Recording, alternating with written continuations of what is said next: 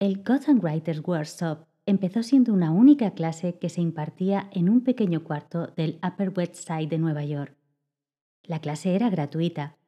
Después de tres horas, los asistentes debían elegir.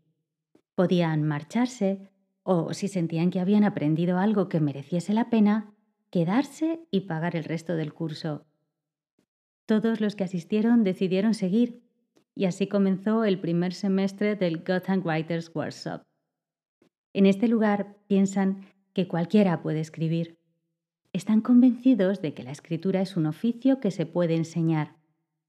Es cierto que el talento solo puede alimentarse, no enseñarse, pero el oficio de escribir sí que se puede enseñar. Creen que no existe una fórmula sencilla para llegar a crear una gran obra de ficción, pero disponer de un conocimiento básico del oficio del escritor es, más que cualquier otra cosa, lo que permite que tu talento florezca sobre el papel. Hola, soy Nerea Riesco y estás escuchando Coaching para escribir un bestseller, el podcast para los escritores que no buscamos fórmulas mágicas ni esperamos a que las musas vengan a visitarnos para empezar a trabajar en nuestra obra. Para los que sabemos que el secreto del éxito consiste en dar un paso cada día por el camino de las letras el talento es fundamental, claro que sí, pero también lo son la constancia, la formación y el plan. Todo junto, mezclado, no agitado. En cada episodio de este podcast resumiré para ti libros que hablen sobre creación literaria. Te ayudaré de dos maneras. Primero, seleccionando las mejores obras del mercado para ayudarte en el proceso de escritura. Segundo, ofreciéndote gratis un resumen de sus enseñanzas más valiosas, listas para ser aplicadas. Y ahora sí que sí, comenzamos. El libro de creación literaria que resumimos en este episodio de Coaching para escribir un bestseller es una gran obra que sintetiza en poco más de 300 páginas el recorrido que debe realizar el creador desde el germen que le da el pistoletazo de salida a la idea que más adelante se convertirá en una obra, hasta el momento de acercarla a las editoriales. Este libro, que tenía muchísimas ganas de, resumir para este episodio, se llama Escribir ficción, guía práctica de la famosa Escuela de Escritores de Nueva York. El Gotham Writers Workshop es en la actualidad la escuela de escritura creativa más prestigiosa de los Estados Unidos. Escribir ficción recoge de un modo práctico y accesible las técnicas que han hecho famosa a esta escuela en todo el mundo. En este libro lo que encontraremos son los elementos fundamentales del oficio de escribir, que van desde el personaje, el argumento, el punto de vista, y además todo explicado de una manera muy exhaustiva y a la vez muy divertida, muy amena. También encontramos conceptos clave del arte de escribir que están eh, ilustrados con ejemplos que ellos toman de las grandes obras de la literatura de ficción. Encontramos también ejercicios prácticos que podremos aplicar a nuestra propia escritura, de manera que vamos a ir aprendiendo, pero también vamos a ir practicando.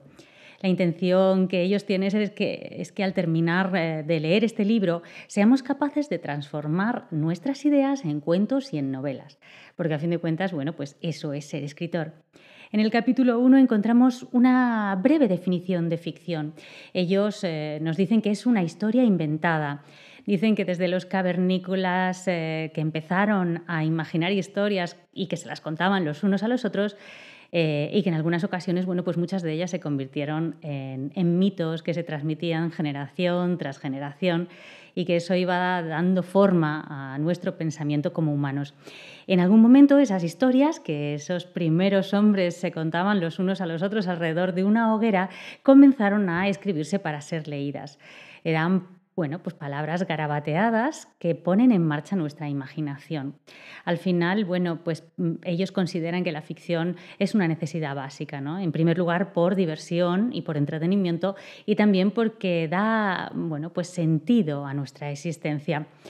Al final, bueno, pues cuando nosotros nos ponemos a escribir, mm, lo, fundamental es saber qué estamos escribiendo, ¿no? Y eso eh, se da en, una manera de expresarnos y de representarlo, que es una cuestión de formas. hablan de la novela, que cuenta con unas 80.000 palabras, son más o menos unas 320 páginas a doble espacio. Eh, yo siempre digo que, más o menos eh, en Times New Roman con, fuente 12, sí que unas 80.000 palabras son unas 320 páginas. Se suele dividir en capítulos, eh, es el equivalente literario pues a una sinfonía. Son más extensas en páginas, en personajes, en escenas, tienen más nudos narrativos, tramas. Y además escribir una novela, como muchos sabréis, requiere mucho esfuerzo por parte del autor que puede pasar años escribiéndola. Bueno, de eso ya hablaremos más adelante en otros capítulos, porque es verdad que también es importante esa planificación si no queremos que nuestra creación de novelas se alargue en el tiempo. Otra de las formas de la ficción sería el cuento, que no suele excederse más allá de 15.000 palabras, son unas 60 páginas a doble espacio, y la mayoría son más breves, ¿no? Últimamente se ha puesto de moda también eh, el género de los microrelatos, que bueno, no suelen ocupar más de un par de páginas, incluso les hay que ocupan unas pocas líneas, incluso una. Suelen centrarse en un único acontecimiento o en un único aspecto de la vida del personaje. Pueden ser ese primer paso para un escritor principiante porque exigen menos dedicación temporal que la novela. Los mejores cuentos, bueno, pues utilizan una precisión y una economía similar a la de la poesía. También está la novela corta, ¿no? que navega un poco entre la novela y el cuento. Eh, podríamos considerar que va entre las 15.000 y las 80.000 palabras. En ese punto se encuentra la novela corta ellos nos preguntan, bueno, ¿cuál elegimos? ¿no? Cada relato yo creo que al final debe de adoptar la forma en la que se despliegue con mayor comodidad. Hay veces yo creo que por puro instinto, por puro pálpito, sabemos si lo que nosotros queremos contar es una historia corta, si necesita eh, bueno, pues un tamaño medio o si al final necesita el espacio de una novela. En cuanto a la ficción literaria y el género, eh, ellos lo dividen en dos campos. La ficción literaria hace referencia a los relatos que aspiran a ser considerados arte, ¿no? Y la ficción de género suele clasificarse según los populares géneros de misterio, suspense, terror, fantasía, ciencia ficción, novela romántica. Bueno, ya hablaremos con más eh, extensión de los géneros. En este caso, las narraciones se suelen dirigir a un público más amplio.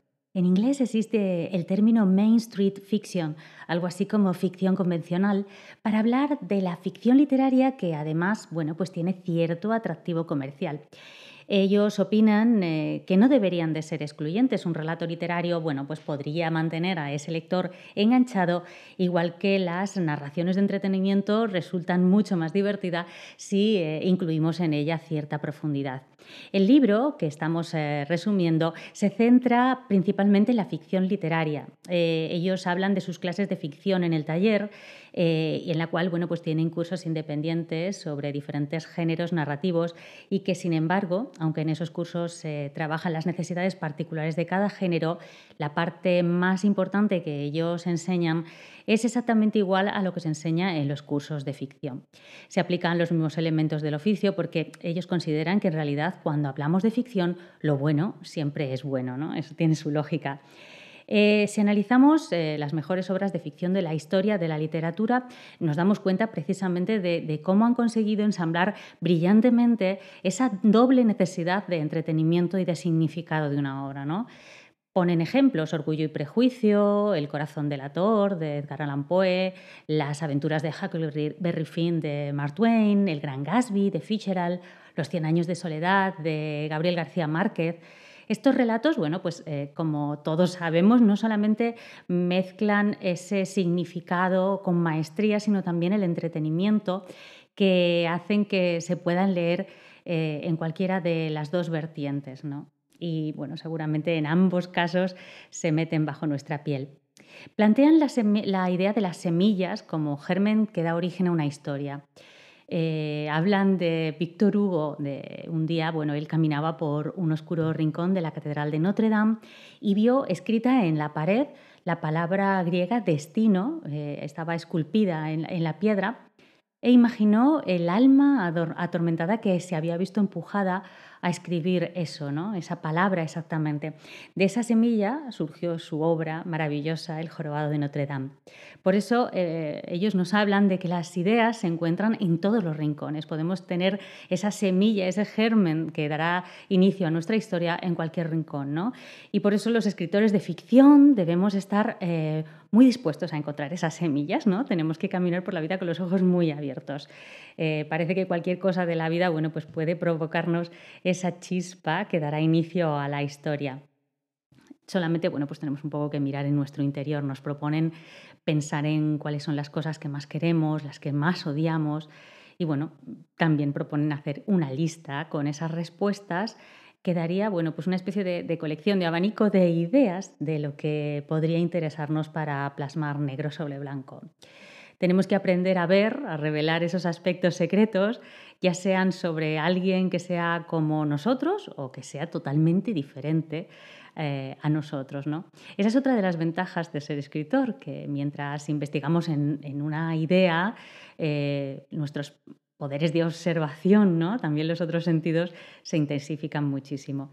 El mundo que nos rodea, bueno, pues cobra mayor vida, resulta vibrante, multidimensional, entretenido y significativo, ¿no? Imagínate cómo es caminar por la vida siendo escritor. Si abres un periódico en un día cualquiera, es muy probable que encontremos una multitud de esas semillas narrativas que ellos nos hablan y, además, bueno, pues ellos eh, insisten en que vayamos por la vida. Si no lo hacéis ya, es una, os digo ya que es un ejercicio maravilloso el, ir por la vida con un cuadernito y ir anotando esas semillas, ¿no? Pueden ser pequeñas frases que leemos en, la puerta del metro o, una conversación cogida un poquito a buena pluma eh, de nuestros vecinos de al lado, ¿no? El objetivo consiste en escribir una historia que sea, bueno, eh, tan completa, tan atrapante, que al final consiga que cualquier extraño que se acerque a ella se quede totalmente hechizado. ¿no? Eh, lo fundamental, prepararnos para trabajar. Antes o después, la mayoría de nosotros sentimos que tenemos una historia que contar. No os puedo decir la, infinidad de veces que alguien se me ha acercado en una presentación de libros o en un encuentro con lectores o en cualquier reunión en la que haya un grupo de literatos y alguien se me ha acercado para decirme tengo una historia que contar, ¿no? tengo una novela dentro de mí y, en muchas ocasiones esas novelas se quedan fuera entonces, o se quedan dentro de nosotros. Quiero decir, entonces al final, bueno, pues hay, mucho interés en aprender a cómo sacar esas historias fuera. Eh, las ideas, bueno, pues están por todas partes, ¿no? Son fáciles de encontrar. Pero, como ellos dicen en el libro, no hay muchas personas que consigan poner la historia sobre el papel y menos aún las que le dediquen el tiempo no suficiente para eh, preparar diversos borradores y, todavía menos las que terminen por poner la palabra fin al final. Para que una obra de ficción exista hay que escribirla y para que tenga algún valor se debe trabajar muy duro. Si quieres ser eh, un gran escritor, has de elegir entre ser brillante y perezoso o estar un poco perdido, pero tener motivación. Y ellos, bueno, entre las dos opciones nos proponen, por supuesto, elegir la segunda. Tendremos muchas más probabilidades de triunfar si tomamos acción. Eh, si lo dejas para cuando puedas, lo más probable es que no puedas nunca porque las musas son escurridizas y bueno, y el miedo a la página del blanco muy grande. Algunos autores prefieren las primeras horas de la mañana, otros optan por las eh, horas oscuras de la noche. Lo importante, ellos nos dicen, es encontrar un horario en el que te sientas libre, motivado y cómodo y obligarte y también obligar al resto de las personas que están en tu vida a cumplir ese horario. Es en realidad mucho más importante cumplir el horario que escribir algo maravilloso durante esas sesiones. Eh, ellos dicen que en realidad hay dos tipos de horario narrativo, lo que ellos llaman horario duro y horario blando. El horario duro se refiere a lo que habitualmente se tiene en mente al hablar de escribir, trabajar ante la pantalla del ordenador, ante la máquina de escribir o ante el papel. Está claro que necesitarás mucho horario duro porque ese es el tiempo cuando realmente se ponen las palabras en negro sobre blanco. Ellos cuando hablan del horario blando se refieren a las horas en las que no estás eh, realmente escribiendo, pero sí pensando en la obra. Podría ocurrir en cualquier lugar. Pues a mí me pasa mucho en la ducha, ¿no? Pero ellos ponen ejemplo eh, paseando al perro, haciendo la compra, eh, perdiendo dinero en el casino. Esa última opción es la peor. La meditación sobre nuestro trabajo es la parte más importante del mismo. Y esa es una de las mejores características de la profesión narrativa. También debe ser consciente de que hay dos tipos de escritores dentro de cada persona. Tenemos a el que ellos llaman espíritu libre, que viste con ropas de volantes, medita sobre eh, la vida y la profundidad y, y bueno, y, escribe lo que sea, cuando sea, y le importa poco lo que la gente piense de ello. Y luego también tenemos al escritor severo, ¿no? que viste camisas abotonadas hasta el cuello con puños que sobresalen exactamente dos centímetros y medio bajo las mangas y que eh, no permitirá que exista ni una sola palabra innecesaria y puede ser un perfeccionista en cuestiones lógicas y gramaticales. Eh, ambas personas son cruciales para el éxito de cualquier relato, pero pocas veces se ponen de acuerdo, por lo que es mejor mantenerlas separadas. Eh, ellos nos hablan de las primeras fases del trabajo eh, y dice bueno, que en esas primeras fases tenemos que echar a, editor severo de la habitación y dejar que espíritu libre reine dentro de este caos. Eh, aunque gran parte de su trabajo estará formado solo por fragmentos o divagaciones sin coherencia, estarás buscando un pozo profundo donde las ideas son tanto sabias como infantiles. Hay que bombear ese pozo eh, donde, bueno, pues... Eh, eh, encontremos esas, esas, semillas maravillosas que nos van a permitir que, mm, que llegue Editor Severo y luego lo pueda plantear y, colocar de manera lógica en el texto. Hay un apartado del libro que es muy, muy curioso, se, titula No seas chimpancé. ¿no? Eh, aquí se dice que la escritura de calidad eh, le debe mucho más al oficio de, lo que la mayoría de la gente cree. Es cierto que cualquier escritor puede escribir un relato sin tener formación, lo que hace que la redacción de ficción se aleje de actividades como la cirugía cardíaca o pilotar un helicóptero. Pero casi siempre resulta necesario tener oficio para que una historia sea realmente buena y para que merezca la pena que todos esos desconocidos que se van a acercar a ella la lean. Podríamos construir una silla sin poseer ningún conocimiento sobre madera porque tenemos una idea bastante clara de cómo debe ser una silla. Cortaríamos la materia prima y uniríamos las piezas a martillazos. Seguro que conseguiríamos hacer una silla. Pero es posible y probable que no fuese un mueble estable, ni bello, ni fuerte. Y está claro que no se vendería. Lo mismo ocurre con la ficción. Debes aprender el oficio porque funciona, las reglas de la ficción no las estableció una única persona en particular, fueron surgiendo con el tiempo como principios guía que fortalecieron la escritura de ficción de una manera similar a cómo surgió la ensambladura de caja y espiga como solución a la unión de las partes de una silla. Digamos que aprendes que es mejor mostrar un rasgo de un personaje que describirlo. Ellos insisten en que mostremos, que no expliquemos, ¿no? Eh, que es un mantra de los relatos de ficción parecido al de los carpinteros, mídelo dos veces y corta una. Así que eh, retomamos la historia que estamos redactando y eliminamos frases como, por ejemplo, Ketty no era una mujer honrada, insertando en su lugar una escena en la que mostremos a nuestros personajes, o a nuestro personaje en este caso, haciendo algo deshonesto. Tal vez Ketty se da cuenta de que la cajera adolescente le ha devuelto un billete de 10 dólares de más en el cambio, pero ella se lo mete en el bolso sin decir una palabra.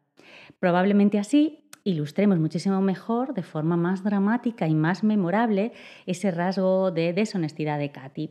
Tendremos una imagen mucho más profunda de ella como persona real.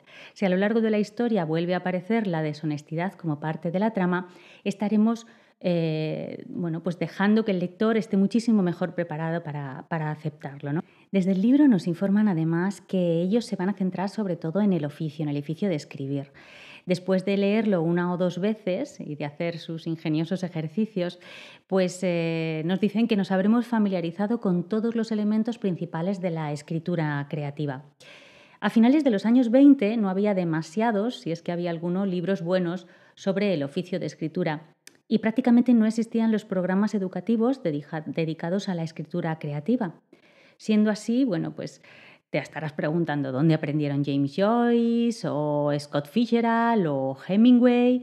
Bueno, pues todos ellos eh, aprendieron leyendo leyendo mucho. De hecho, yo siempre recomiendo que leamos mucho porque leyendo, bueno, también se nos va quedando dentro esas especies de estructuras de la manera de, contar de los demás, ¿no?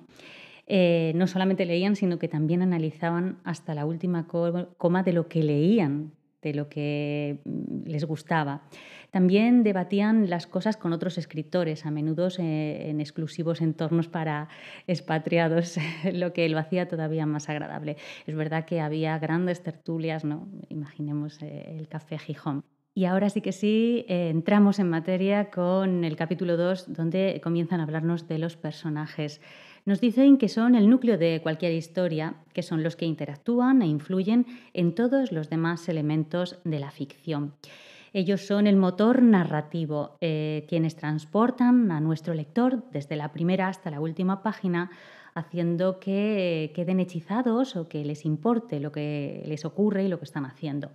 Los buenos escritores son capaces de crear la sensación de que sus personajes son personas de carne y hueso. Eh, si conseguimos que nuestros personajes parezcan reales, si logramos crear esa ilusión de que hay una persona de verdad en el papel, los lectores se enamorarán de nuestra historia más allá del lenguaje y las palabras y dejarán que el mundo real se desvanezca para que se quede reemplazado por ese universo ficticio que hemos conseguido crear. Como escritores necesitamos que nuestros lectores sientan que los personajes tienen sustancia, que son auténticos y profundos. Crear esos personajes de tres dimensiones y vida propia requiere cierto trabajo y cierto arte y es importante aprender eh, a conseguir esa milagrosa hazaña. Ellos nos analizan el proceso. Eh, comienzan hablando del latido del deseo. Ellos dicen que el deseo late dentro de cada personaje multidimensional. Todo personaje debería perseguir algo, querer algo. El deseo es la fuerza que eh, empuja a la naturaleza humana y si se aplica a los personajes de nuestras narraciones, se crea ese impulso que hace avanzar la historia podemos llegar a crear un personaje con hábitos originales, un enorme intelecto y vagas tendencias aventureras. Pero si lo único que hace este personaje es permanecer sentado en el sofá y comer pastelitos, pues el lector se aburrirá claramente. Hay que darle a ese mismo personaje el deseo de viajar, por ejemplo, desde Florida a Maine en un balón aerostático y poner en marcha ese relato eh, si el personaje sobre todo no sabe muy bien cómo adquirir ni cómo manejar un globo, ¿no?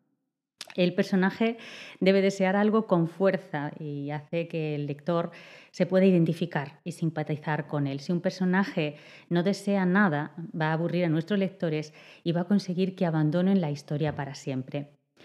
Hablan también de la complejidad humana, ¿no? Dicen que no hay nada más aburrido desde el punto de vista narrativo que un personaje que actúa igual que miles de personajes que ya conocemos y que muestran una única faceta de su carácter y la más previsible. Por ejemplo, plantear a la, abuela amable, al conserje siniestro, el paciente heroico. Es muy fácil caer en esa trampa porque también lo es clasificar a las personas como prototipos. Lo hacemos en la vida real. Nosotros intentamos buscar eh, una palabra para encasillar a las personas que conocemos prácticamente en el mismo momento en el que las conocemos. Cuando se crean personajes, se han de explorar los detalles específicos y únicos que les aportarán complejidad. Tenemos que intentar que no sean prototipos, sino personas reales, de carne y hueso, lo que nos decían antes, ¿no? Llevamos con nosotros nuestras historias, nuestras experiencias, nuestros recuerdos. Cada una de nuestras cargas es claramente diferente a la de los demás. Tenemos que convertir todas esas ideas que tenemos en unos personajes que eh, tengan esa vida especial, esa emoción y esa credibilidad que eh, enamore a los lectores. algunos escritores les atraen los personajes que son perfectamente buenos o malignamente malos. Esa es otra versión de los personajes tópicos. ¿no? A no ser que estés escribiendo un cuento de hadas, pues tenemos que evitar esos extremos, es lo que nos dicen desde la escuela. Aristóteles escribió una vez que un personaje debería ser aquel cuya mala fortuna le llegara por algún error o fragilidad. Independientemente de que nuestros personajes tengan mala fortuna o no, sus defectos los van a hacer mucho más interesantes y auténticos. Nos habla de la obra de Lolita. Lolita provocó una gran controversia en su momento cuando se publicó y Nabokov pasó bastante tiempo insistiendo en que su propio conocimiento de las ninfulas era meramente académico y no como en el caso del protagonista eh, que las perseguía. En Lolita Nabokov cometió uno de los actos más duros para todo escritor de ficción, y era mantenerse fiel a la humanidad de un personaje reprensible. ¿no? Humbert eh, es un personaje tan repugnante y deplorable como el peor jamás escrito, y sería fácil mostrarlo bajo una luz que solo nos enseñara lo horrible. Pero Nabokov le permite algunos rasgos atractivos, un claro encanto, una deslumbrante inteligencia, una sensación de vergüenza por su debilidad y finalmente veremos un verdadero amor por Lolita. La capacidad de cambiar es otra de las eh, vertientes que podemos mostrar de nuestros personajes que deberían poseer esa capacidad, el poder cambiar, y el lector debería poder percibir ese potencial. El cambio resulta especialmente importante en el protagonista de la historia. Igual que el deseo del protagonista actúa como motor narrativo, el cambio es a menudo la culminación de una historia.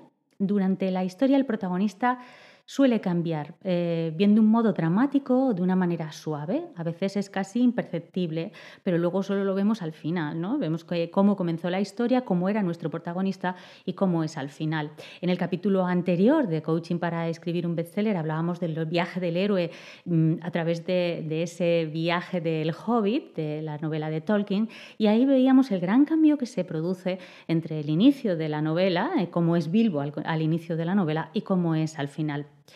Eh, sin embargo, el lector debería sentir que el personaje es capaz de, hacer ese cambio a lo largo de nuestra historia y además que tiene la opción de hacerlo. ¿no? Si no se le da al personaje el potencial para cambiar, resultará alguien predecible y el lector seguramente acabará perdiendo el interés por la obra. Otra pregunta, ¿de dónde vienen los personajes? En, en, el libro bueno, se plantea que para crear personajes fascinantes y memorables necesitaremos un punto de partida. Así que es útil que te preguntes de dónde vienen tus personajes. Eh, hay que mirar alrededor y bucear en nuestra memoria y en nuestra mente. Nuestros personajes surgirán de las personas que conocemos, que vemos e incluso las que nos imaginamos. La inspiración para crear personajes se encuentra en todas partes. Con frecuencia los escritores eh, crean sus personajes a partir de personas interesantes o con características de la gente que conocen. Algunos incluso parten de su propia personalidad como base para un personaje y lo construyen desde ahí. Eh, hay que tener cuidado con esto porque muchas veces a muchos editores les he escuchado decir que la primera novela de un autor suele ser autobiográfica, o sea que bueno, podemos eh, rebuscar en nuestros, en nuestros recuerdos para, saber cómo, nos sentíamos, las emociones, para saberlas describir mejor, pero eh, hay que tener cuidado de no caer en la, en la autobiografía. Observar a la gente también es muy útil para desarrollar personajes. Hay que mirar a las personas mientras actúan y dar un paso más allá imaginando en qué tipo de situación se encuentran. Por ejemplo, bueno, pues ves a esa joven que está en el banco de la parada del autobús limpiándose los ojos e intentando retener las lágrimas. Bueno, pues imagínate qué ha podido pasarle para que esté a punto de llorar hay que conocerlos bien. Nos tenemos que tomar nuestro tiempo para conocer a los personajes como si fueran amigos nuestros. Eh, lo tenemos que hacer incluso con los personajes desagradables, esos con los que seguramente jamás entablaríamos una amistad en la vida real. Tenemos que invertir tiempo en las fases de su desarrollo y eso nos ayudará a comprender de manera más íntima a los personajes y les hará bueno, pues, eh, adquirir un papel en nuestra obra que tenga mayor autenticidad.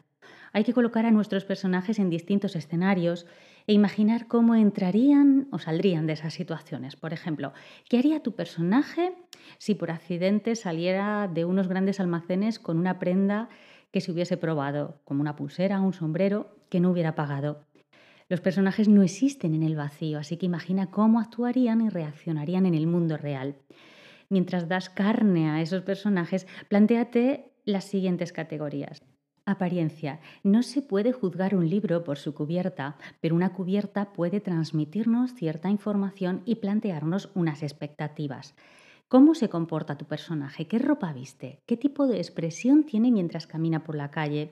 Esos son algunos de sus aspectos relevantes. Plantéate personajes en tres dimensiones, personajes que ocupen un espacio. El estilo y la presencia que tengan tus personajes al habitar en su mundo van a revelar mucho sobre su actitud y personalidad. También hay que fijarse en sus antecedentes. Una mujer que hubiese crecido en una familia de 17 hermanos, eh, bueno, pues tendría una experiencia muy diferente a la de una mujer que haya crecido como hija única. Aunque no podemos emitir juicios de valor eh, determinantes sobre los antecedentes de los personajes, está claro que igual que las personas, los personajes pueden verse afectados por sus experiencias anteriores. Cómo han crecido, cómo han amado, qué perdieron, qué han aprendido, todas esas cosas nos ayudan a darles forma. La personalidad Esta viene definida en gran medida por las dos categorías anteriores y es el resultado final de todo lo que es y ha sido una persona. ¿Cómo es realmente tu personaje? ¿Cómo funciona su mente? ¿Qué inclinaciones tiene? ¿Cómo es su temperamento? ¿Su perspectiva del mundo? ¿Tiene sueños? ¿Tiene miedos? La personalidad de un personaje contiene las verdaderas, mm, bueno, las verdades, las esencias más profundas de las personas, las que nos indican cómo actuará y cómo reaccionará en la historia. También hay que pensar en la identidad primaria, ¿Cómo se definiría el personaje a sí mismo si se lo preguntaran de repente? Mira, para poner un ejemplo, pide a varias personas que, conocen, que, que conozcas que respondan a esa pregunta. ¿Quién eres? Algunas responderán según su trabajo o su grupo étnico, otras hablarán del género o de la edad. La respuesta a esa pregunta suele ser con lo que más sólidamente se identifica una persona. ¿Cómo se define? Una persona que responda soy abogado tendrá una identidad primaria muy diferente a la que responda soy hindú. Tal vez ambos sean abogados y tal vez ambos sean hindúes, pero se identifican con más fuerza con diferentes partes de sus identidades. Tipos de personajes. No todos los personajes deben desarrollarse con la misma profundidad. Nosotros deberíamos centrarnos en caracterizar a los personajes más prominentes de nuestros relatos. Está claro que son quienes más eh, se deben desarrollar. Esto resulta especialmente vital en el caso del personaje principal de nuestra historia, de nuestro protagonista. Todos sus aspectos eh, deben estar bueno, pues bien definidos, deseos, complejidades, contrastes, coherencias, cambios. Están en juego, bueno, pues sobre todo lo que se refiere a ese protagonista de la historia y que, bueno, deben de marcar esa profundidad del personaje de la que hablábamos antes. Las historias tienden a tener un protagonista, aunque descubriremos que algunas novelas tienen dos o más. A veces nuestras historias incluyen un antagonista, una persona que plantea un formidable obstáculo contra el deseo de nuestro protagonista. Los personajes secundarios son como los actores y las actrices de reparto. Algunos estarán sujetos a algo del nudo, pero no de la misma intensidad, no de la misma manera a la que los personajes principales están unidos a él. El truco con los pesos ligeros de nuestra historia consiste en encontrar unos pocos detalles definidores que realmente capturen esa esencia.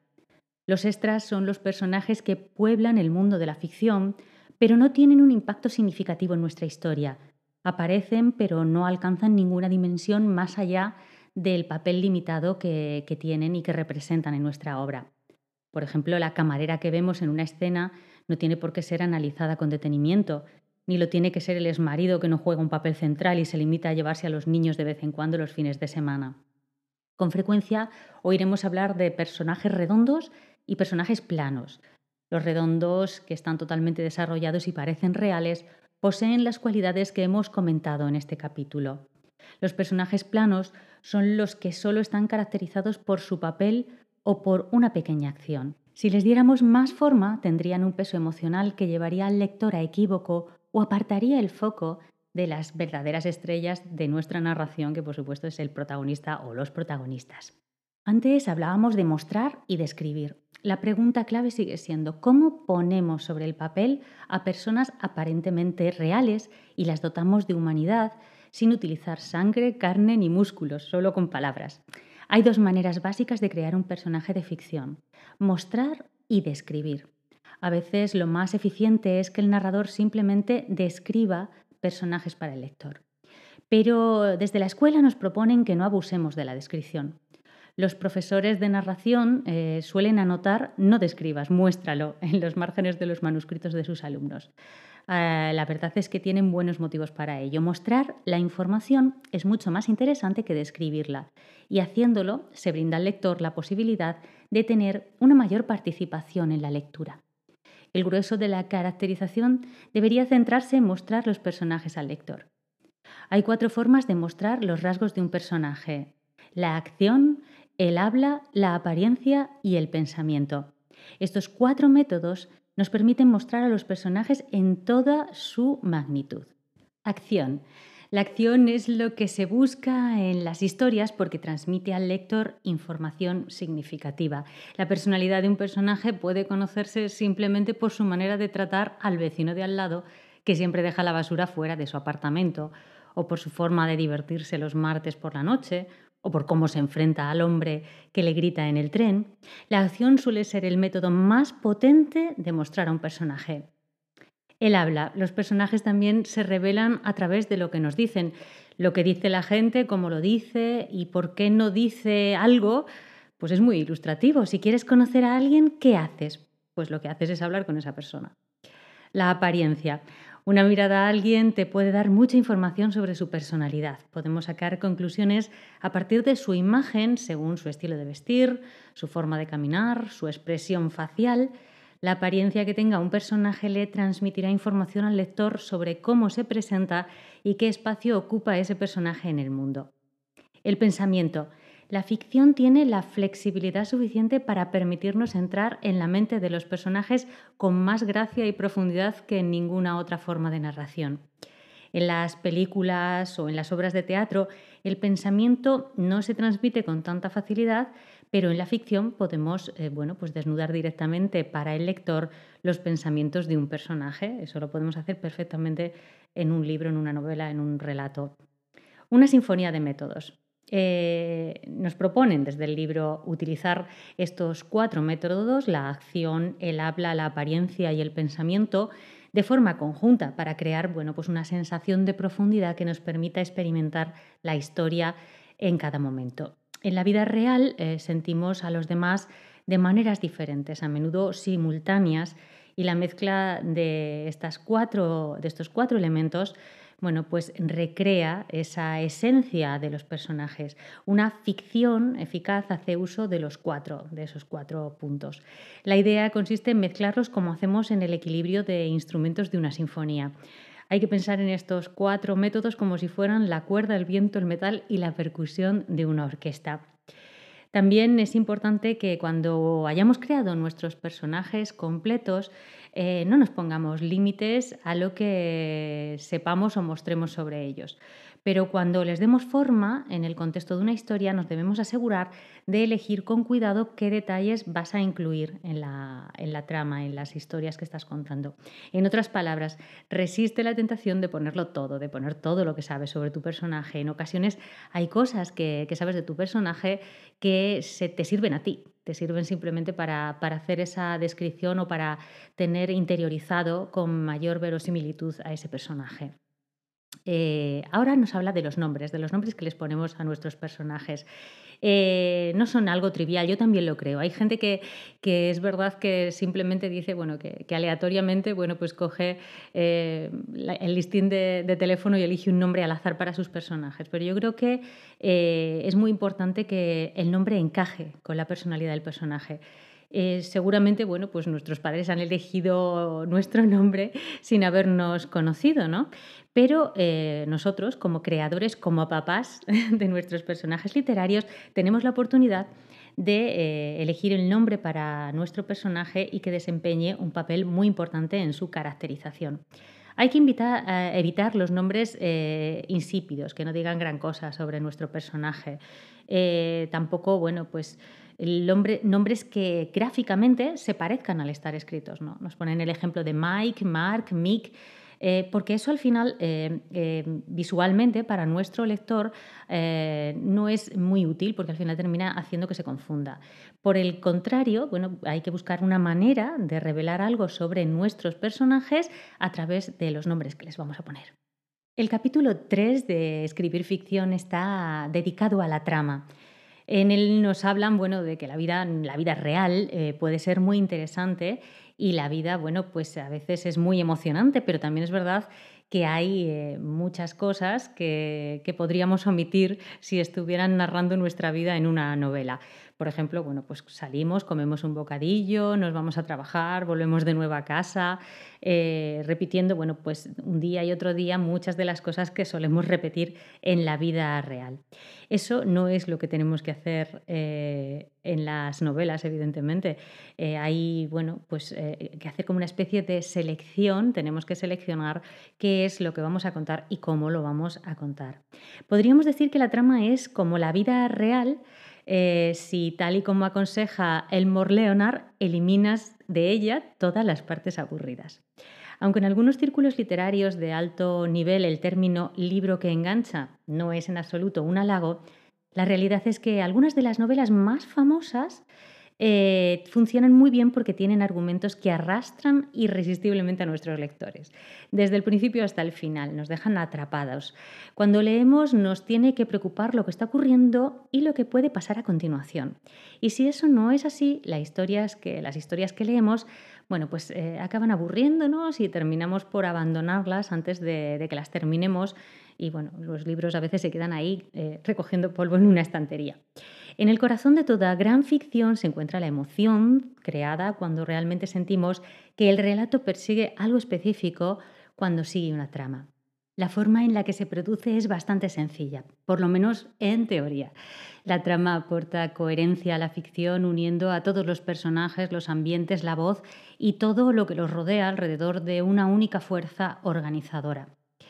Eh, sí, así es, una única fuerza organizadora. Después de todo, una historia corta, incluso aunque tenga un gran impacto sobre un lector, es en realidad un mundo muy pequeño y definido eh, y lo mismo ocurre sorprendentemente con las novelas.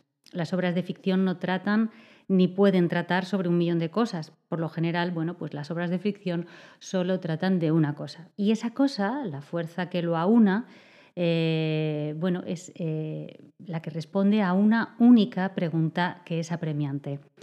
Esa es la gran pregunta dramática. Sigue siendo la fuerza organizadora central incluso en el mundo relativamente complejo de las novelas. En Orgullo y Prejuicio, la pregunta es si Elizabeth Bennet acabará con el señor Darcy. la pregunta de por quién doblan las campanas de Ernest Hemingway es si Robert Jordan eh, escapará de su aparente destino y sobrevivirá a su misión militar. En Al Este del Edén, eh, la pregunta eh, parece ser si Cal será perdonado por haberse convertido en quien es.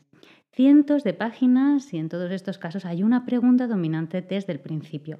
Uno de los motivos principales por los que seguimos leyendo es por la intriga que crea la gran pregunta dramática. Necesitamos saber cuál acabará siendo esa respuesta. No obstante, debemos tener en cuenta que los lectores tienden a sentirse insatisfechos si la respuesta, sea esta cual sea, viene producida por una especie de deus es machina. Eh, no sé si sabes lo que es el deus es machina, pero es un término griego que hace referencia a actos aleatorios de, algún dios o, de la suerte que hacen que al final de la obra se resuelva todo. ¿no? Eso es muy frustrante para nosotros como lectores. Pero la norma más importante es que tu respuesta debe equipararse a tu pregunta. Aunque la gran pregunta dramática pueda parecer extraña a algunos escritores, como si se tratara de un elemento raro que debemos introducir a la fuerza en un relato donde tal vez no encaje, es una de las partes orgánicas de tu universo ficticio y está conectada con los otros elementos de la obra.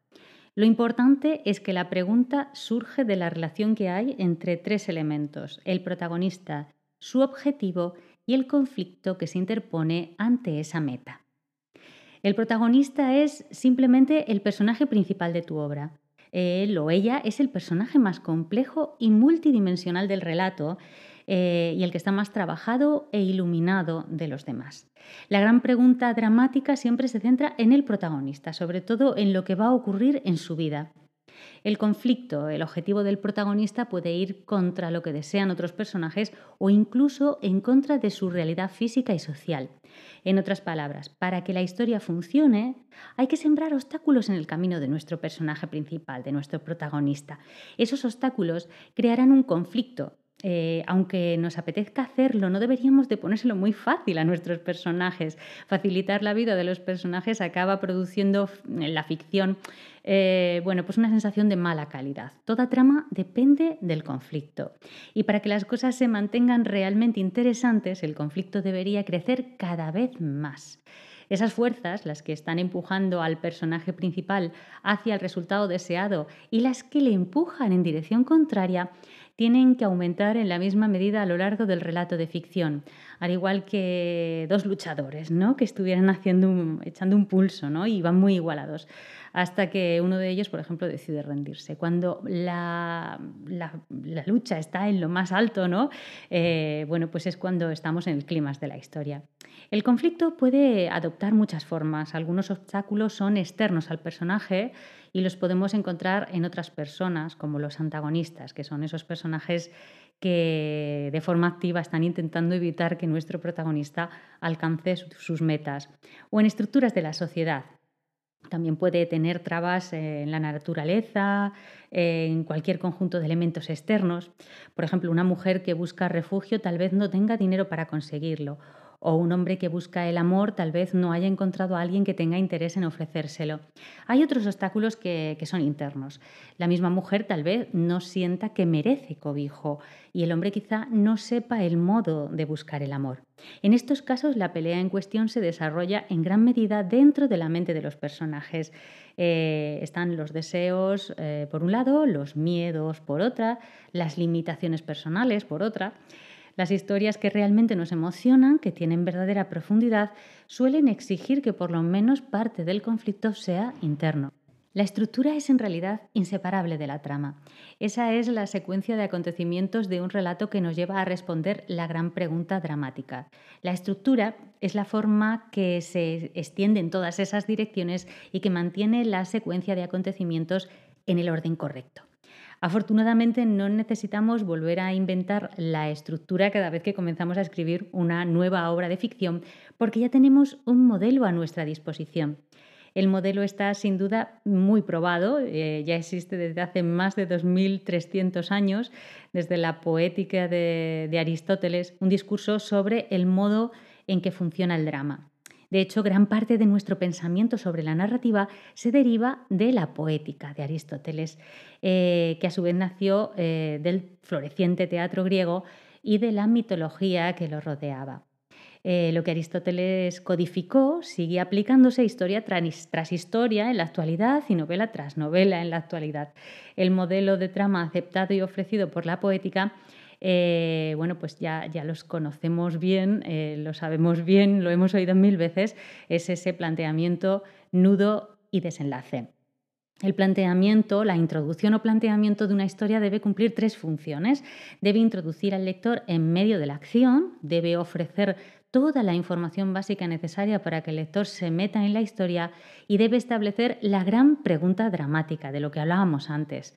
Eh, el primer deber de todo planteamiento de una historia consiste en comenzar en el momento correcto. La historia no debería empezar cuando todo está tranquilo, cuando no ocurre nada, cuando todo es parecido a lo que siempre ha sido, lo que hablábamos antes, me como un bocadillo, me voy a casa trabajo y luego trabajo, en fin, bueno, todo ese círculo de, de cosas que solemos hacer habitualmente.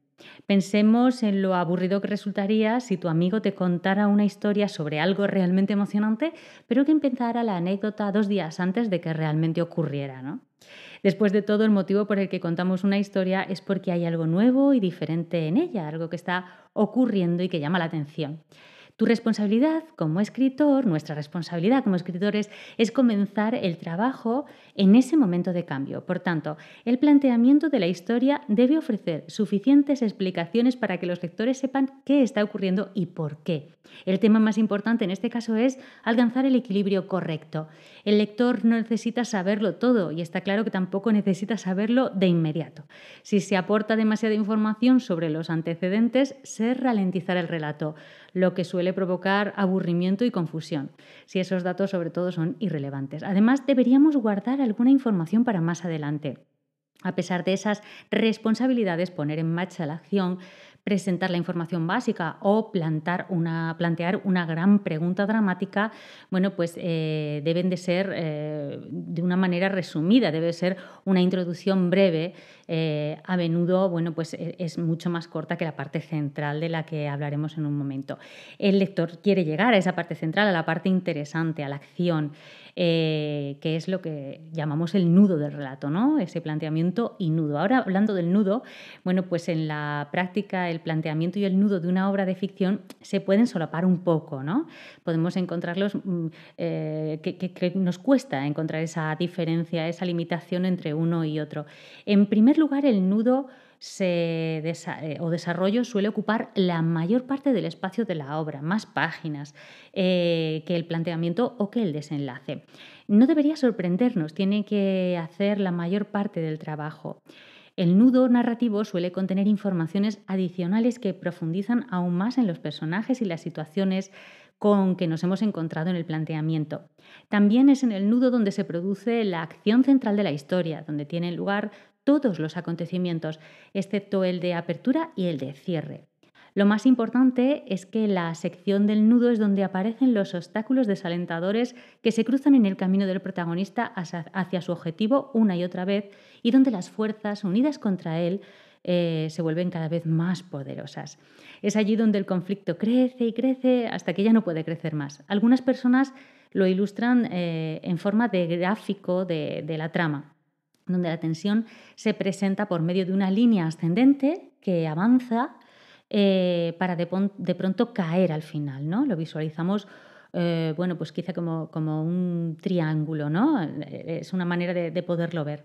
Obviamente los acontecimientos de la sección del nudo no se producen al azar. Merece la pena resaltar que el nudo ficticio es un mundo de causa y efecto. E. M. Foster comentó una vez que la reina murió y entonces el rey murió no es una trama. Mientras que la reina murió y entonces el rey murió de pena, sí lo es, porque contiene causa y efecto. En el universo ficticio las cosas ocurren como resultado de las acciones de los personajes y las acciones de los personajes son respuestas a cosas que han ocurrido. El nudo de tu relato no debería ser una mezcla de acontecimientos en orden arbitrario. Debería contener una cadena de acontecimientos, cada uno unido con fuerza a su antecesor. Y ahora sí, llegamos a la parte del final, al desenlace. Eh, probablemente sea la parte más breve de la obra, en particular en la ficción contemporánea. Los escritores contemporáneos tienden a no extenderse en sus eh, desenlaces y evitan desplegar en su totalidad las ramificaciones finales de lo que está teniendo lugar. Sin embargo, el desenlace de una historia tiene unas responsabilidades importantes. Tal vez esta sección del relato sea la más breve, pero también es el lugar en el que todo se une. El desenlace suele seguir eh, una pauta que podríamos llamar las tres Cs. C. crisis, clímax y consecuencias. La crisis es el punto en el que la tensión alcanza su grado máximo. El clímax es donde se rompe la tensión y donde recibimos la respuesta a nuestra gran pregunta dramática. A continuación se alude a las consecuencias, aunque de forma breve, al final de la obra. Las subtramas. Otra diferencia entre los relatos cortos y las novelas es que la longitud de la novela permite que la trama sea mucho más compleja y que contenga más recovecos y complicaciones. Esto nos abre la puerta a la posibilidad de contar con subtramas. Una subtrama, cuando la hay, es una línea argumental que se desarrolla al mismo tiempo que la línea argumental principal del libro podría tratar sobre un personaje que no sea el principal o centrarse en un tema que no es el más importante del texto, aunque no deje de estar relacionado con la trama principal. De hecho, las subtramas existen solo porque resultan relevantes para la trama principal. Eh, la conexión entre los dos hilos siempre resulta obvia, pero ha de estar ahí. A veces una subtrama sirve como apoyo a la trama principal. En otros casos, la subtrama se diseña de tal forma que contrasta con la trama principal. Una de las consecuencias naturales de las subtramas es que las novelas que las tienen también suelen tener climas múltiples. No es necesario tener subtramas en las novelas. En un libro como El guardián entre el centeno, una subtrama interrumpiría la intensidad con la que Salinger eh, se centra en la vida del protagonista. Sin embargo, la longitud añadida del formato nos deja una opción abierta. ¿Cómo queremos explorar el argumento y abordar al protagonista principal? ¿Centrándonos únicamente en ellos o creando ecos de la trama principal en otros personajes y sus luchas? Bueno, pues eso es lo que debemos pensar. ¿Y cómo surge la trama? Una vez hayas desenterrado la gran pregunta dramática con la que vas a trabajar esta obra, tal vez quieras plantearte la posibilidad de hacer eh, un esquema. Ellos, eh, bueno, eh, nos dicen sí, un esquema. A partir de aquí deberías de plantearte hacer un esquema, a pesar de lo mucho que pueda sonar a aguafiestas el hecho de hacer un esquema cuando estás en ese momento de creación en el que solo te apetece ponerte a escribir ese primer borrador, ¿no? Pero es especialmente cierto que en el caso de las novelas, que a menudo son criaturas muy difíciles de manejar, eh, si no las agarramos bien, con fuerza desde el principio, eh, lo ideal bueno, pues es eso, es que, que, trabajemos en nuestro esquema. Los esquemas funcionan porque permiten a los escritores destilar lo esencial de sus creaciones cuando todavía carecen de forma encontrando los lugares donde se debe aumentar la tensión y el lugar o lugares donde eh, se cuece la crisis y se produce el clímax. ¿Cómo se podría dividir tu historia o tu novela en planteamiento, nudo y desenlace y pensar con detenimiento acerca de cada sección? Respecto al planteamiento, bueno, pues dónde debería comenzar, qué información ofrecerá y cuál es su gran pregunta dramática. Respecto al nudo, qué explicaciones adicionales serán necesarias, cuánto vas a revelar, con qué conflicto se va a encontrar el protagonista y cómo crecerá ese conflicto. Y al plantearte el desenlace, las preguntas deberían ser cuál es la crisis, el clímax eh, y cuáles son las consecuencias. Eh, ¿Están en el orden correcto? La forma frente a la fórmula. Hablar así de la trama desanima a algunos escritores. Analizar modelos estructurales, gráficas argumentales, esquemas y cosas parecidas puede hacer que el trabajo del escritor eh, de obras de ficción se parezca a introducir números en una fórmula, ¿no? Pero lo que hay que pensar es que las formas básicas tal vez sean pocas, pero las variaciones son infinitas. De manera similar, entender que la trama requiere un protagonista, una pregunta central, un conflicto y un planteamiento, un nudo y un desenlace, eso no nos limita en absoluto, al revés. Estas formas nos ofrecen algo concreto con lo que podemos trabajar mientras nos dejamos arrastrar por la imaginación. El capítulo 4 de Escribir ficción eh, está dedicado al punto de vista. Eh, nos hablan de la influencia, de lo importante que es en los relatos de ficción. Nos proponen que nos planteemos la historia de un trío de amantes, que imaginemos lo que nos parecería esta historia si se presentara desde el punto de vista del marido que se queda en casa con el niño pequeño el fin de semana de acción de gracias, mientras la mujer se va a un viaje a la nieve con su amante a Vermont. O que nos parecería si la misma historia se presentase desde el punto de vista de la mujer infiel cuyo marido no le ha hecho el amor ni le ha dirigido la palabra durante cuatro años desde que está embarazada de seis meses, o desde el punto de vista del propio amante que acaba de ser expulsado de la Facultad de Derecho por no aprobar y que está perdido en el mundo y desesperado porque alguien le diga lo que tiene que hacer a continuación. ¿Qué ocurriría si los acontecimientos de esta historia eh, los observara una cuarta parte? Por ejemplo, el hijo pequeño o un detective privado contratado por el marido para espiar a su mujer. Bueno, pues e, esa, esa idea es la que nos quieren eh, hacer ver eh, los, escritores, los autores de este libro, eh, para que definamos, para que comprendamos mejor lo que es el punto de vista y también para que lo planteemos para nuestras historias, ¿no? para, para decidir qué punto de vista usaremos para nuestras propias historias mm, para impactar de manera definitiva en la reacción emocional de nuestros lectores frente a los personajes y a las acciones que planteamos en nuestra ficción. La elección del punto de vista va a influir también en otros elementos de nuestra obra, por ejemplo, en el tono y en el tema.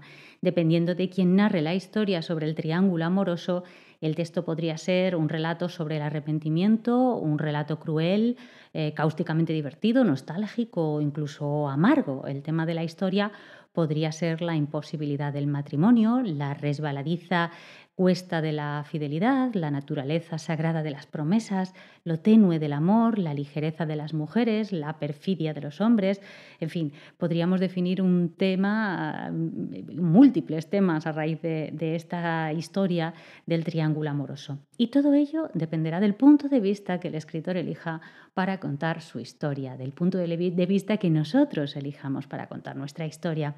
El punto de vista se basa en un concepto muy básico. Las cosas se ven de una manera diferente dependiendo de quién las está mirando y desde qué perspectiva las mire.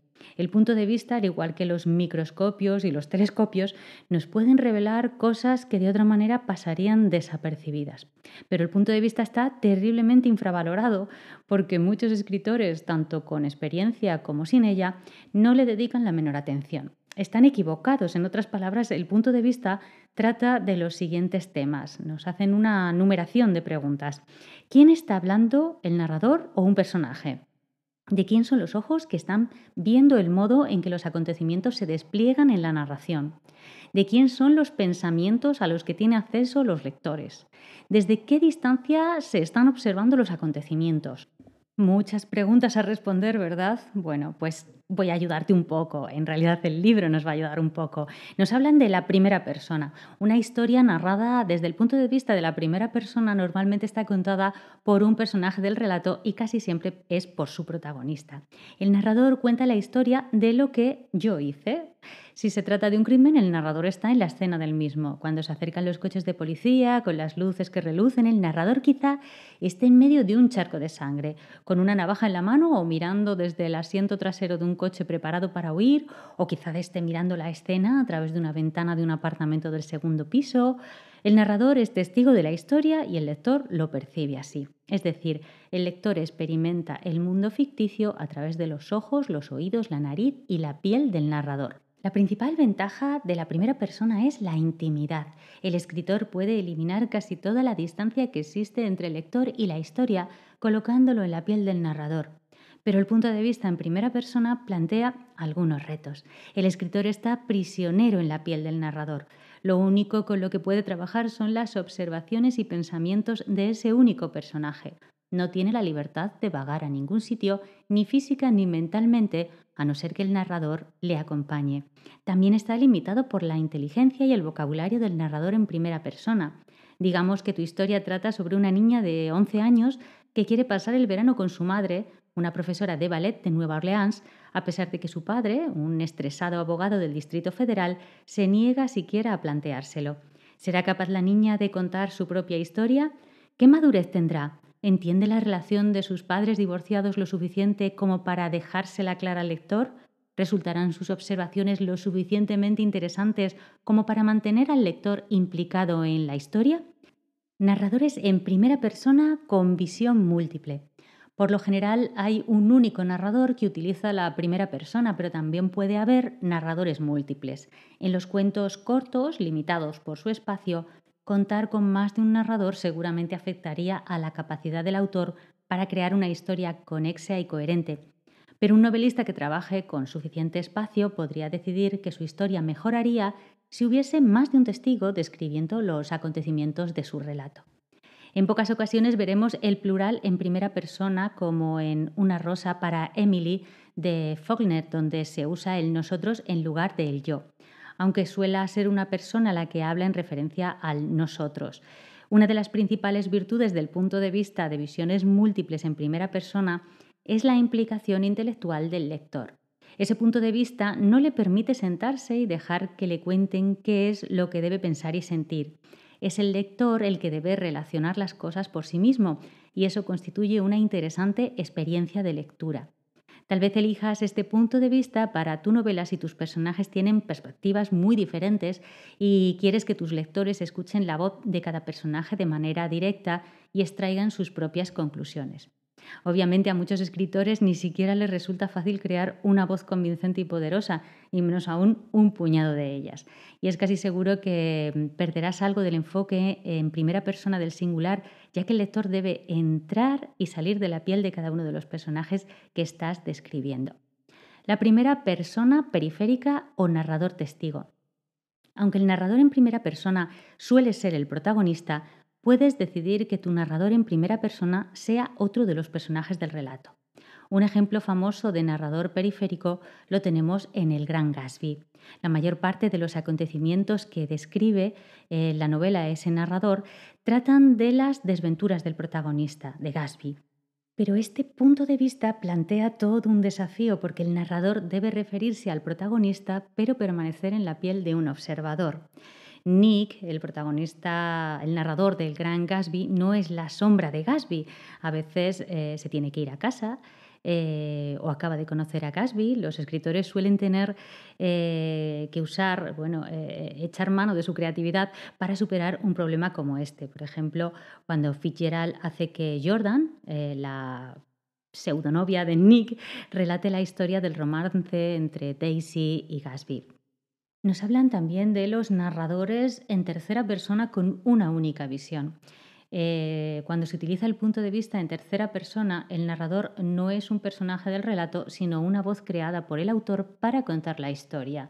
Con este punto de vista de la, la única visión, el narrador tiene acceso solo a la mente de un personaje. En este caso, el narrador se pone al lado del personaje y reconoce solo su punto de vista. En castellano, este narrador se llama equisciente. La visión única en tercera persona es un punto de vista excelente si el personaje cuyo punto de vista se utiliza es alguien con poderes intelectuales o destrezas verbales limitadas. Por ejemplo, ¿qué pasaría si la niña del ejemplo anterior que quiere pasar las vacaciones de verano con su madre en Nueva Orleans fuera autista?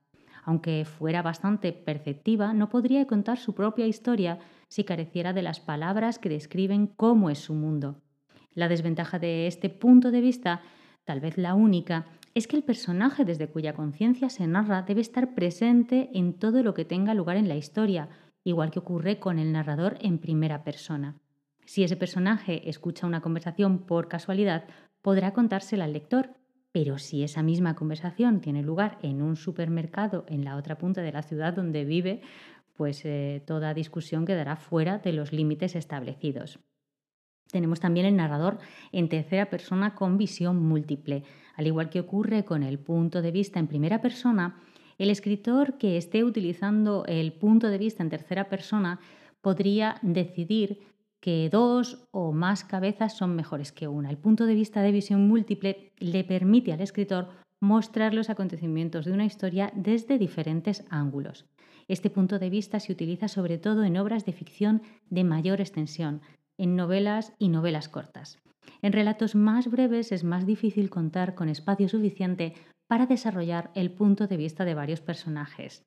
Después de todo, el lector debe conocer bien a esas personas para comprender lo que están pensando y sintiendo. Normalmente el escritor organiza las perspectivas de los distintos personajes precisamente para acentuar sus diferencias. Como norma general nos recomienda eh, establecer transiciones muy claras entre los diferentes personajes y sus perspectivas, para que nuestros lectores no tengan dudas mientras están leyendo.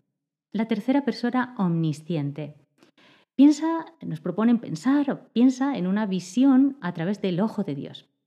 Piensa en Zeus entronado en la cima del monte Olimpo y desde allí nos mira y lo ve todo, y no solo es que lo ve todo, sino que lo sabe todo, sabe lo que pensamos, incluso puede saber lo que va a ocurrir en el futuro. Sabe, por supuesto, el pasado, nuestro presente, nuestro futuro, nuestros pensamientos. Lo que distingue el punto de vista omnisciente es que el escritor eh, que lo utiliza tiene una libertad absoluta de compartir directamente parte o toda esa cantidad de información al lector. En cada uno de los puntos de vista que hemos mencionado con anterioridad se filtraba información esencial a través de la conciencia de uno o más personajes. En el punto de vista omnisciente, en tercera persona, la información de la historia se filtra a través de la conciencia de un narrador que lo sabe todo. A través del narrador omnisciente tenemos la capacidad de hacer cualquiera de esas cosas, de entrar en la mente de cualquiera de los personajes o de todos ellos, de interpretar los acontecimientos de la historia, de describir incidentes que alguno de los personajes del relato no haya observado, y ofrecer un contexto histórico para nuestra historia e incluso de informar al lector de hechos que se vayan a, acontecer en un futuro próximo o en un futuro lejano. Nos explican en escribir ficción que antes del siglo XX la mayoría de la ficción eh, utilizaba narradores omniscientes, incluyendo muchos de los grandes nombres de la literatura como Dickens, Tolstoy, Flaubert. Sus narradores eh, lo sabían todo y a menudo usaban voces autoritarias y dogmáticas. Nos cuentan que los cambios sociales que trajeron la expansión de la democracia, el declive de los grandes imperios, el feminismo, tuvieron como resultado que el punto de vista omnisciente perdiera terreno entre los escritores contemporáneos. La tercera persona, punto de vista objetivo. Este es el desafío último del tema del punto de vista. Al narrador objetivo en tercera persona se le niega el acceso a la mente de todos los personajes. El escritor eh, lo debe revelar todo sobre la historia, antecedentes, la caracterización, el conflicto, el tema, eh, pero solo a través del diálogo y la acción. El efecto se parece al relato que haría un periodista de los acontecimientos, donde se limitaría a los hechos puros y duros. La principal virtud de ese punto de vista objetivo es que da la sensación de integridad e imparcialidad.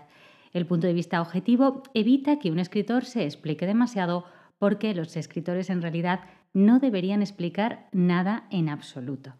He ahí la desventaja. Uno de los principales atractivos de la ficción es que nosotros, los lectores, podemos ver en el interior de las turbulentas mentes de los personajes, justo lo contrario de lo que ocurre en la vida real, donde a menudo nos preguntamos qué es lo que hay detrás de la costosa dentadura del jefe, de la sonrisita de un niño o de la ceja alzada de un amante. Lo opaco del punto de vista objetivo nos niega esas percepciones. Segunda persona. Igual que ocurre con los puntos de vista en tercera persona, las historias narradas desde el punto de vista en segunda persona usan la voz de un narrador. Sin embargo, en la segunda persona el narrador nos cuenta lo que hiciste o dijiste tú. Si os interesa este tipo de narrador, os voy a poner un ejemplo eh, que está en el sur, es una novelita corta que podéis leer pues prácticamente en una tarde y que es muy interesante porque está narrado con este punto de vista, con la segunda persona, y, yo creo que, puede ser muy ilustrativa de todo ello. Como os digo, El Sur de Adelaida García Morales. Ahora nos hablan del tema de la distancia. Al principio del capítulo nos informaban de que el tema del punto de vista da respuesta a la pregunta sobre la distancia a la que se están viendo los acontecimientos. Y esa distancia es un elemento más a tener en cuenta a la hora de tomar decisiones relacionadas con el punto de vista. Hay una distancia emocional, que se trata de esa distancia que existe entre el narrador y los personajes y que afecta también a lo cerca que se sienta el lector de los personajes. Normalmente pensamos en la distancia emocional como algo abstracto, como cuando alguien pregunta ¿hasta qué punto te sientes cerca de tu hermana? pero con el punto de vista a esta distancia se puede medir de un modo más concreto, si nos lo planteamos en términos de distancia fotográfica. Y bueno, pues nos hacen eh, esa comparación, una similitud entre las distancias fotográficas y las distancias emocionales. El plano general sería eh, el hombre que corrió en la noche fría, el plano medio el hombre que corrió en la noche y entrecerraba los ojos contra el frío. El primer plano eh, el hombre que corría en la noche sintiendo en sus labios el sabor amargo del aire frío. Si el narrador se encuentra lo suficientemente cerca para sentir el frío en los labios del personaje, hemos de presumir que el narrador siente empatía por el personaje, es decir, la distancia emocional entre el narrador y el personaje tiene que ser muy corta. Con frecuencia el narrador cuenta la historia desde una distancia fotográfica y la mantiene a lo largo de toda la historia, pero la distancia fotográfica también puede cambiar durante el curso del relato. Y para concluir con este capítulo del punto de vista, eh, nos habla del contrato, que es algo que no debemos olvidar, que, se establece desde el principio entre nosotros, nuestro, nuestra historia, nuestro relato y nuestro lector. El punto de vista le dice al lector el tipo de historia que está leyendo. Si incumplimos con ese contrato, correremos el riesgo de perder la confianza que el lector había depositado en nuestra historia. A partir de ese momento ya la historia no le parecerá tan real.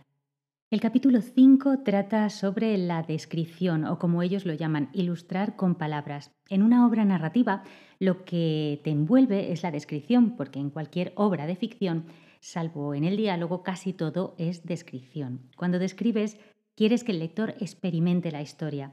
Si las descripciones son lo suficientemente buenas, el lector se olvidará de la lluvia tras su ventana, del hecho de que su silla sea incómoda, de que se haya retrasado en el pago de la renta. El lector se tiene que ver arrastrado por las palabras, creyéndose cada instante de la historia como si fuera un sueño o una película o como si realmente le estuviera ocurriendo lo que estamos narrando. Hay una parte del libro que me resulta muy interesante, que es esta, en la que nos habla de, escribir con los cinco sentidos. Ellos nos dicen que escribimos y leemos con el cerebro, pero que la vida la vivimos a través de nuestro cuerpo. Necesitamos una parte física para transmitir esta experiencia, con lo cual eh, si describimos un paseo matutino al trabajo, tenemos que describir todas y cada una de esas sensaciones que bueno, lo que sentimos en nuestros pies, la sensación de la cazadora sobre la piel, el ruido de la calle, los olores, todo eso eh, que es lo que percibimos del mundo. Para llevar a un lector hasta ese mundo ficticio necesitamos ofrecerle datos para todos los sentidos. Queremos que nuestros lectores vean la sombra del arco iris, que prueben la amargura de una sopa, que sientan la aspereza de la piel sin afeitar, que huelan la pizza, eh, necesitamos llevarles y arrastrarles por esos sentidos. Y lo que ocurre es que en muchas mm, ocasiones eh, lo que nos encontramos en los libros son descripciones de lo que se puede ver y de lo que se puede oír. Pero en pocas ocasiones, bueno, pues tenemos esas otras eh, descripciones sensoriales del resto de los sentidos. Por eso es interesante que ahondemos en ello. La precisión. Sin embargo, tus descripciones eh, no se pueden limitar a ofrecer solo detalles sensoriales, los detalles deben ser precisos. El efecto acumulado de los detalles sensoriales específicos produce verosimilitud, la sensación de que estos acontecimientos realmente han ocurrido. El autor de esta parte, eh, bueno, pues nos pone un ejemplo. Dice que hace algunos años un escritor amigo suyo estudiaba en el instituto y, bueno, eh, le preguntó cómo usaba él la expresión sus intensos ojos grises. Dice que le preguntó que qué significaba eh, y que él, bueno, pues nunca lo ha olvidado. Eh, cuando estamos describiendo algo, nuestro primer impulso es la imprecisión. ¿Qué quería decir cuando eh, escribió intensos ojos grises? En primer lugar, quería decir que los ojos eran de un gris pizarra y en segundo lugar que brillaban un poco, como si tuviera conductos eh, lagrimales adicionales. Pero no es eso lo que transmitió con esa vaga descripción. Además, la precisión previene una especie de pereza del escritor. Era una bella rubia. Es una descripción tan vaga e imprecisa que no aporta ninguna imagen concreta y que da la sensación de que fue escrita sin suficiente esfuerzo hay que intentar añadir detalles específicos sobre esa belleza rubia, algo como su nariz estaba ligeramente rociada de pecas de una tonalidad tan suave como la de la piel que había bajo ellas. Tenemos que pintar un cuadro con las palabras. Nombra los colores exactos, aprende a utilizar eh, palabras como ocre, aciano o incluso algo parecido a rosa pálido con tintes de blanco. Nombra tejidos, sabores, instrumentos musicales e incluso los nombres de marcas que pueden resultar útiles, aunque si se utilizan en exceso pueden resultar frívolos y distraer un poco al lector.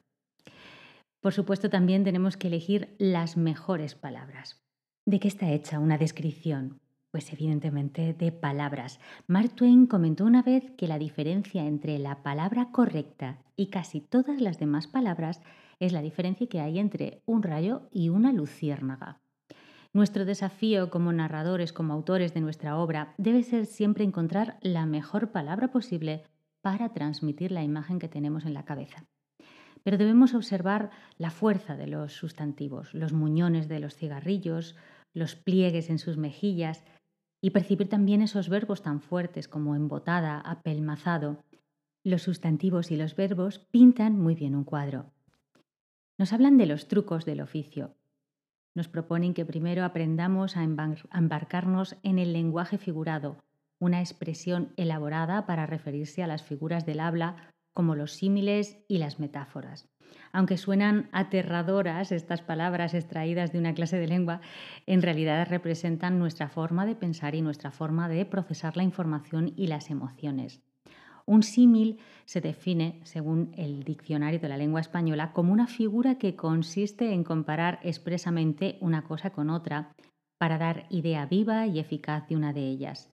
Una metáfora, según el diccionario de María Moliner, es un tropo que consiste en usar las palabras con sentido distinto del que tienen propiamente, pero que guarda con este una relación descubierta por la imaginación. Las usamos todos los días. Cuando le dices a un amigo estaba que echaba humo o es un pájaro de mal agüero, lo que estás haciendo es tomar una imagen o una idea del universo de la memoria común y aplicarla a una persona o a una experiencia. Está claro que los ejemplos que eligen están muy trillados y ese es uno de los motivos por los que funcionan bien por teléfono o en la calle. Porque todo el mundo los entiende. Pero en la ficción nuestra tarea consiste en utilizar símiles y metáforas frescas y sorprendentes. Eh, bueno, porque las figuras retóricas son una manera sigilosa de llegar al subconsciente de nuestros lectores. Por ejemplo, bueno, pues eh, nuestras descripciones adquirirán el doble de poder si, utilizamos símiles muy impactantes, ¿no? Eh, si decimos, por ejemplo, su mirada la penetró tan profundamente que era como si hubiese introducido la mano en su pecho y le estuviese tocando las costillas una a una. Para profundizar aún más en tus descripciones, contempla la posibilidad de utilizar las onomatopeyas, que se consiguen cuando las palabras suenan como lo que significan si las personas de tus historias murmuran, si las muchedumbres zumban, si la tetera sisea, estás usando onomatopeyas. Y ahondan en algo muy importante, los detalles significativos. Al final es muy importante elegir bien los detalles que van a ocupar nuestras descripciones. Como lectores sabemos lo que se siente al intentar abrirse camino en un bosque de descripciones, cuando bueno, es todo tan profuso, nos describen tanto como es ese manantial o el agua que cae de una cascada o, cómo es eh, la aldea que hay al final de la colina que eh, nuestros lectores o nosotros mismos nos vemos abrumados. Hay en ocasiones en las que el lector lo único que ansía es saber si la protagonista o el protagonista han cambiado. Hay una línea muy fina de separación entre una descripción exuberante y el tipo de descripción que ahoga al lector. Es fácil caer en lo segundo, eh, cuando bueno, creemos que al lector le hace falta esa información o incluso cuando queremos transmitir los detalles de la ropa o de los gestos de alguien. Hay que tener un especial cuidado con el lenguaje que en muchas ocasiones eh, nos embriaga y lo consideramos tan bonito que al final, bueno, pues nuestra obra solo se distingue por eso, por el lenguaje bonito. ¿no? desde este libro nos proponen preguntarnos siempre si esta descripción que estamos introduciendo interrumpe eh, el fluir de la historia. Y es que no hay duda de que las malas descripciones detienen en seco al lector, sacándolo de golpe del hechizo de la historia. Y eso es lo último que nosotros, como autores de la obra, queremos. En primer lugar, lo más importante es que evitemos los tópicos. Eh, cualquier cosa que hagamos para aflojar las ataduras de ese lenguaje en exceso familiar eh, iría mucho mejor. Nos pone ejemplos.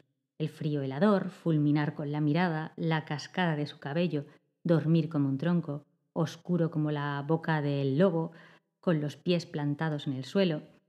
También es importante eh, aprender a hacer bien las descripciones de la vida interior. Gran parte de lo que hemos analizado hasta el momento trata de lo externo, como es la imagen que percibimos eh, de los lugares, de la gente, cómo suenan, cómo se hacen accesibles a nuestros sentidos. Todo ello resulta clave eh, con relación a nuestra manera de utilizar las descripciones. Pero la descripción también se usa para reflejar la vida interior de los personajes, sus pensamientos y emociones. En, este, en, esencia se aplican las mismas reglas de la descripción a las emociones y a los pensamientos que a cualquier otra cosa. Por ejemplo, podrías describir Susana estaba enfadada porque Max no la entendía. Esta frase, bueno, pues como ves, cumple con su trabajo, pero en realidad Mm, emocionalmente nos transmite muy poquito. Enfadada es una idea, un concepto abstracto y un indicador de una emoción. Las emociones son físicas, se expresan y sienten en sensaciones, acciones o ambas cosas.